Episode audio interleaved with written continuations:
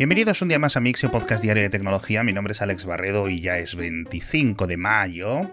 Y comenzamos con un gran avance neurocientífico en la rama de la cirugía porque el reconocido equipo de investigadores del hospital, eh, se me ha ido el nombre, un hospital en Lausana, en Suiza, ha conseguido un avance no solo pionero, sino eh, que hay más adelante de pionero, hiper pionero, super pionero, mega pionero, al crear un implante inalámbrico que es capaz de comunicar los impulsos del cerebro y enviarlos a la parte dañada de la médula espinal de un paciente paralítico que perdió la capacidad para andar hace unos años en un accidente de bicicleta y ha conseguido volver a andar. Esto que por una parte dices, pues qué sencillo, ¿no? ¿Por qué no se ha hecho antes? Y por otra parte, algunos oyentes estaréis pensando, bueno, madre mía, esto es ciencia ficción pero simplificando mucho, el avance se compone de tres o cuatro partes, que os las voy a explicar rápidamente. Lo primero, unos sensores en el cerebro, unos implantes craneales. Luego, el segundo implante, puesto en la propia médula, a la altura un poco superior a las lumbares, y además un pequeño sistema portátil que en las fotografías y vídeos que han publicado en la revista Nature, etc., lo lleva en algunas ocasiones en una pequeña mochilita, pero vamos, que necesita aparatos externos para poder funcionar de forma continuada. Y aunque los titulares que vais a ver son ciertos, estos de un paciente paralítico consigue volver a andar simplemente a través de sus pensamientos, eso es cierto, pero al fin y al cabo lo que está haciendo este software, que es la parte realmente complicada de todo este asunto, más allá de los elementos médicos, consigue reinterpretar todas esas señales y traducirlas de tal forma que el implante, de forma inalámbrica, sea capaz de ejecutarlo en los nervios de la parte inferior del cuerpo. Es decir, este chico lo que ha tenido que volver a hacer es recordar cómo su cerebro subconscientemente le decía a sus piernas que se movieran. Y este sistema, tanto de hardware como de software, lo que hace es de amplificador o de puente para saltar esa distancia física después de la lesión. Esto de momento no es algo que obviamente se pueda hacer en serie, como los trasplantes de órganos hoy en día, pero es un avance muy importante, cada año irán miniaturizándolo más a medida que vayan desarrollando los prototipos y este es el primero que es inalámbrico. Habían tratado a otros tres pacientes pero con unos sistemas, por decirlo de alguna forma, cableados. Vamos a hablar de algo más sencillo, más de andar por casa, por ejemplo, de realidad virtual que Sony ha publicado su nuevo informe financiero en el que reportan las ventas de la PlayStation VR 2, de la PSVR 2, que son más altas de lo que muchos esperaban, sobre todo algunos reportes de prensa. Dice Sony que en concreto en las seis primeras semanas a la venta han vendido 600.000 unidades, que es un 8% más de lo que vendieron en las seis primeras semanas del PSVR original allá por 2016. Es que han pasado 7 años entre un modelo y otro. Madre mía. Además, dentro de todos los datos financieros, etcétera, pues hay un montón de cosas muy golosas. Lo primero, las suscripciones estas de PlayStation Plus que subieron de precio y que mucha gente se quejaba, están rompiendo un montón de récords. Es decir, lo han subido de precio y la gente se sigue suscribiendo a mansalva. Además, los datos pormenorizados a nivel mensual de PlayStation 5 ya muestran que ya no hay ningún tipo de crisis de componentes ni nada. Están vendiendo tres veces más PlayStation 5 cada mes de 2023 que en los meses equivalentes de 2022. Es decir, que si en este podcast ya lo habíamos dado por hecho, con estas gráficas y estos datos de la propia Sony, vamos, ya completamente dejamos atrás esta etapa tan poliédrica de la falta de PlayStation 5, etc. Así que imagino que en breve deberían de empezar a llegar las esperadas rebajas. Por cierto, como ya me conoceréis, he tenido que echar números, he visto que hay 38 millones de PlayStation 5 vendidas, 600.000 PSVR 2, que a día de hoy serán un poquito más, pero esto da a una unidad de realidad virtual por cada 63 videoconsolas. Al fin y al cabo, sigue siendo un producto caro y el software sigue estando muy limitado. Siguiendo en el tema de los videojuegos, nos vamos a hablar de una videoconsola que creo que dejó de fabricarse antes de que empezara a venderse la PlayStation 5. En concreto hablamos de la 3DS de Nintendo que este lunes lanzaron un parche en el que por sorpresa para muchos dueños de las videoconsolas deshace o incluso bloquea varios métodos de pirateo que la gente tenía en sus videoconsolas. No todos, e incluso algunos métodos los ha conseguido bloquear con esta actualización Nintendo en las consolas japonesas eh, y en las versiones europeas no, por ejemplo, ¿vale? Entonces, dependiendo de la que tengáis, puede seguir funcionando o no. Pero bueno, la 3DS y sus diferentes modelos a nivel de jugadores tiene que tener millones y millones todavía en el mundo.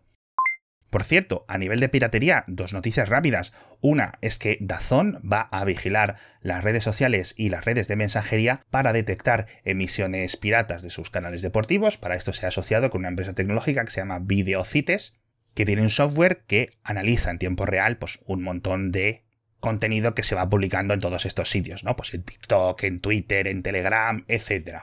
Y usando un sistema de reconocimiento automático, consigue detectar los vídeos de las transmisiones piratas, aunque, según ellos, estén modificados, estén invertidos, estén con los colores cambiados, etc. Esta es una tecnología que, por ejemplo, en Estados Unidos la utilizan en la NFL y la verdad es que parece bastante efectiva. De hecho, dan una estadística, dicen que son capaces de detectar hasta el 98% de las retransmisiones piratas.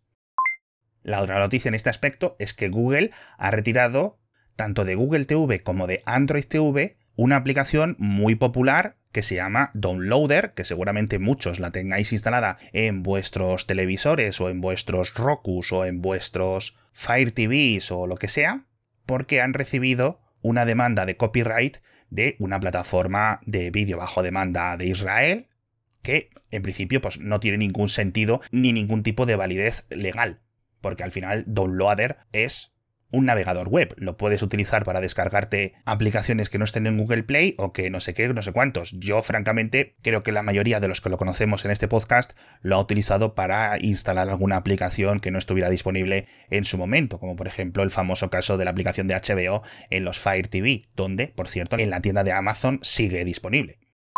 Y ahora vamos a hablar rápidamente sobre automóviles porque las declaraciones del director en España de Dacia, el fabricante rumano del grupo Renault, han comentado que se acabaron las épocas de los coches baratos. No creo que se refiera simplemente a su marca, pero hay una frase que me gustaría destacar de esta entrevista que dice, ya no veremos coches por 7.000, 8.000 o 9.000 euros como si los había hace unos años.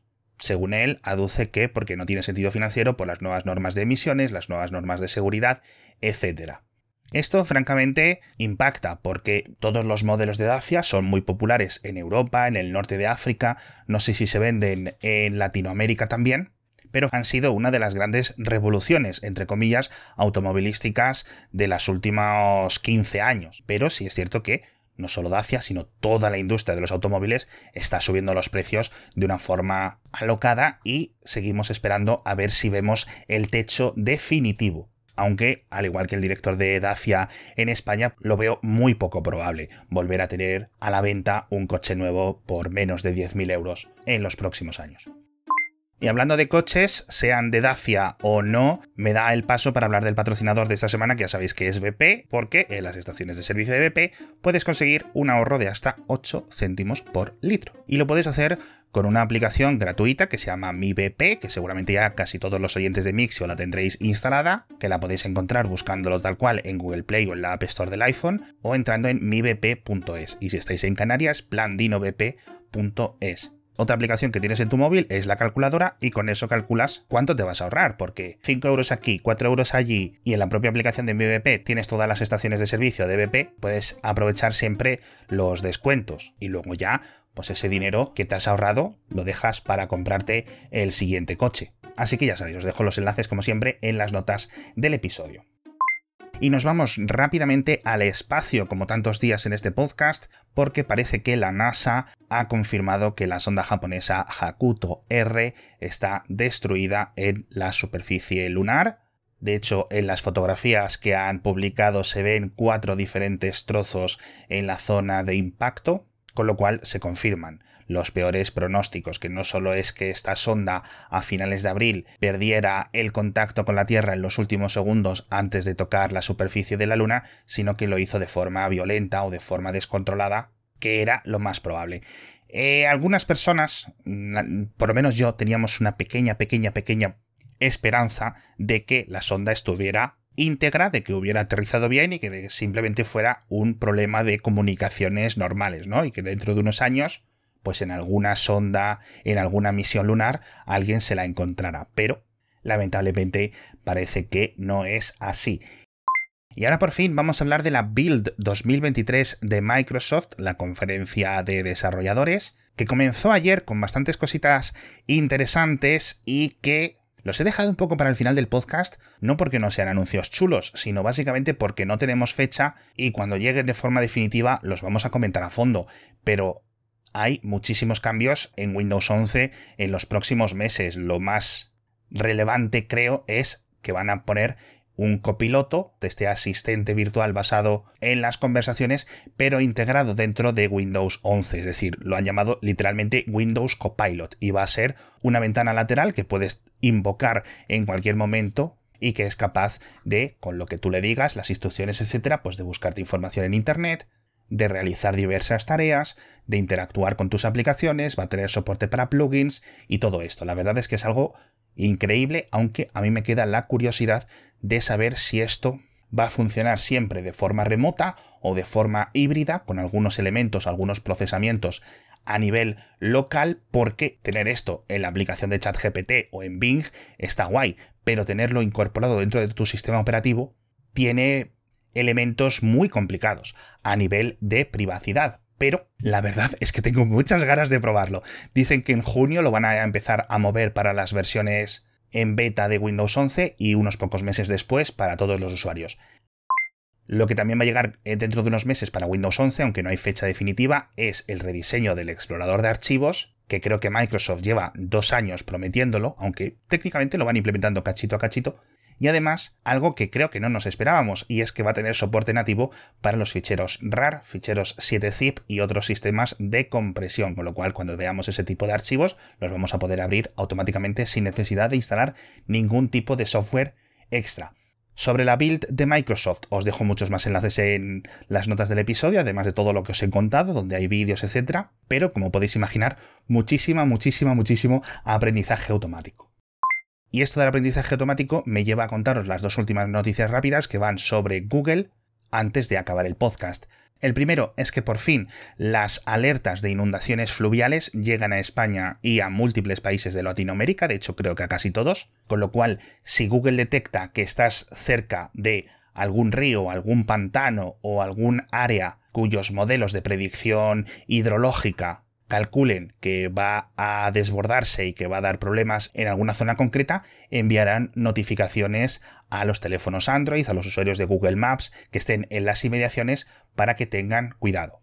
Lo cual, francamente, es muy útil y ojalá lo hubieran activado hace unos días con estas grandes inundaciones, por ejemplo, en Italia. Pero bueno, vuelvo a insistir en inundaciones fluviales. No están dentro de sus cálculos los temas de inundaciones en las costas, ¿vale? Es decir, que hay un huracán y levanta el nivel del mar y este tipo de elementos meteorológicos. Eso no está dentro de sus modelos, al menos en estos. Y la última noticia de Google es muy mala para todas aquellas personas que trabajéis en el mundillo de la publicidad, sobre todo la publicidad digital, la publicidad en Internet, porque Google ha lanzado una herramienta para su sistema de AdWords, el sistema que te permite comprar anuncios en los resultados de búsqueda, con el que será la propia AdWords la que diseñe y la que escriba los anuncios por ti. Tú básicamente le tienes que dar la página web de llegada en la que aterrizará el futuro visitante, analiza el texto, te compone el título, te compone la descripción, te genera algunas imágenes e incluso la adapta y hace múltiples variaciones dependiendo obviamente de la búsqueda y de cómo este sistema de aprendizaje automático detecte que hay más posibilidades de que el usuario pinche en ese anuncio. Con lo cual, entre que te hace los anuncios, entre que te los ajusta, te los mide, te los mueve, etcétera, esto es un impacto, como digo en el boletín, un golpe frontal a todas las agencias de publicidad del mundo que se dedican a este tipo de campañas digitales. Yo imagino que si Facebook no tiene algo similar, no tardarán mucho en implementarlo. Y si siempre hablamos de que no, la inteligencia artificial va a eliminar trabajos, aquí yo veo fácilmente un millón de empleos a nivel global que como esto funcione medianamente bien, se van a ir a su casita, ¿eh? y por supuesto Google se va a quedar todo ese porcentaje extra que antes se quedaban las agencias. En fin, majetes, muchísimas gracias a todos por estar un día más conmigo. Creo que hoy hemos tenido noticias y contenido para todos los gustos y con esto me despido. Hasta mañana que volveré con más noticias de tecnología.